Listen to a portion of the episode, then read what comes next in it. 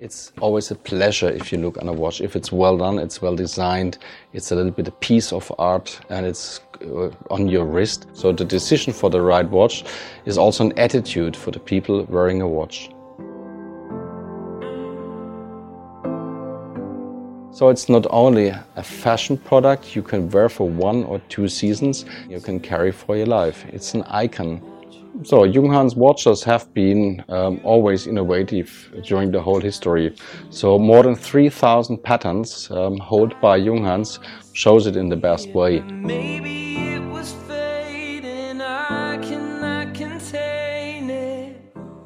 And I think that's something that's just really German spirit and combined with the good quality, that's the people, the, the reason why the people love made in Germany so much.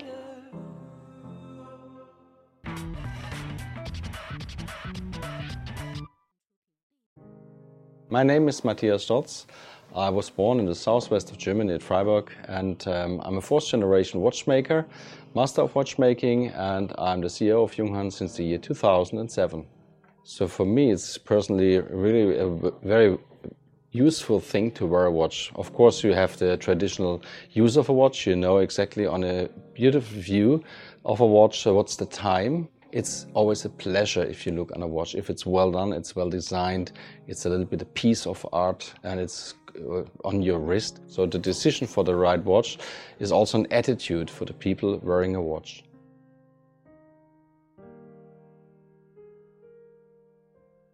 Of course, to, to wear a watch is very emotional. It's, for example, for some special situations in your life, for your exam, or for your own, as a own gift, if you succeed in something. So the brand was founded in the year 1861.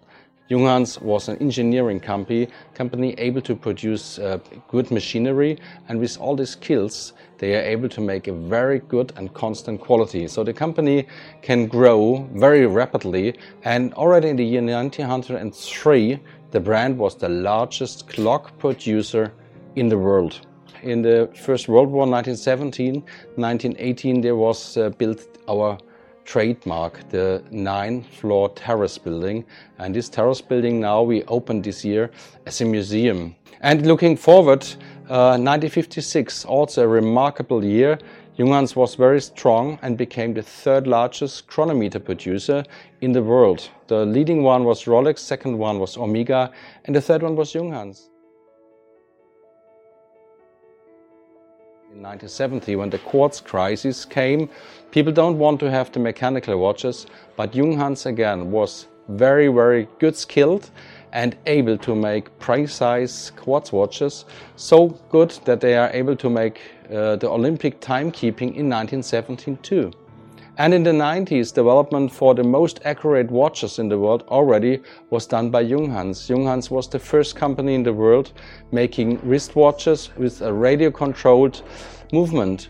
So of course the, the big tradition of Junghans. The watches are always affordable, very good quality. The Meister line has the nice spirit of the 50s and 60s and the Max Bill design, for example, goes back to the Swiss designer Max Bill, who makes the first wall clocks in 1956. So it's not only a fashion product you can wear for one or two seasons, you can carry for your life. It's an icon.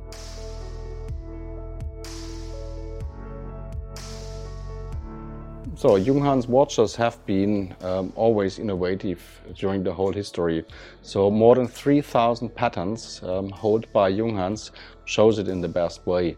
If you go to the two days watches, in the past with the automatic, it was their own shock resistant system for the whole movement, for the hairspring balance system, also for the sound of the alarm clocks before and with the electronic ones. So the Meister line is the most traditional line of Junghans because uh, it can explain and show the great, the great products and different technologies in the best way. The other Meisters are more classical. We have the Meister for with three hands or with the small seconds for an elegant evening for the man or also for the ladies. So Meister is the, the heart of the brand. The form is a little bit more contemporary. It's younger but also designed with the same love, but a little bit more matching to the two days requirements with a sapphire crystal and higher water resistant, but it's uh, more clear, so it's contemporary. And this spirit is, is Germany and also is Junghans. So Max Bill studied on the Bauhaus and also the spirit of the Bauhaus, first in Weimar and later at Dessau. This spirit was, um, after the Bauhaus was closed for a certain period, was restarted again at the Hochschule für Gestaltung at Ulm.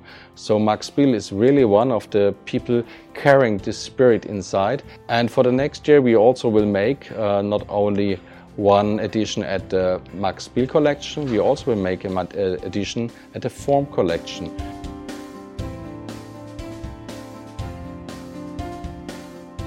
Made in Schramberg, made in Germany, made by Junghans. The German thinking is always to be very accurate, precise. It's very important for watch as a precise timekeeper. And of course it must be clear. If you look at our watches on the dial, you must see the time information directly. That's uh, the durability of a watch. I think all these things um, are belonging to German watchmaking. So we assemble all our watches in-house. We have our own printing department. For example, for the dials, we also make our own solar cells. All the small details, you have to make uh, all the ingredients with a lot of care and love for the details. And I think that's something which is really German spirit and combined with the good quality, that's the people, the, the reason why the people love made in Germany so much. So a lot of our customers are very creative people. For example, artists, uh, photographers, um, engineers, people who think about technology and how to design something. So active people and people who know something about tradition. We started in China in the year 2012. We want to establish the brand in China like we have it in Europe, that everybody knows the brand, can trust it, and we want to have a long perspective.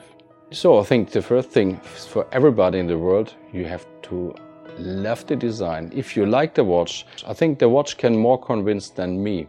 And you, and you also carry a piece of German history, tradition, and culture if you like it. I think the if you want to have the good combination between culture and um, watchmaking, the Max Bill could be the best choice. If you are more traditional and really love, in felt in love with watchmaking and the movement, and you want to see the movement, my best choice, of course, is the Meister.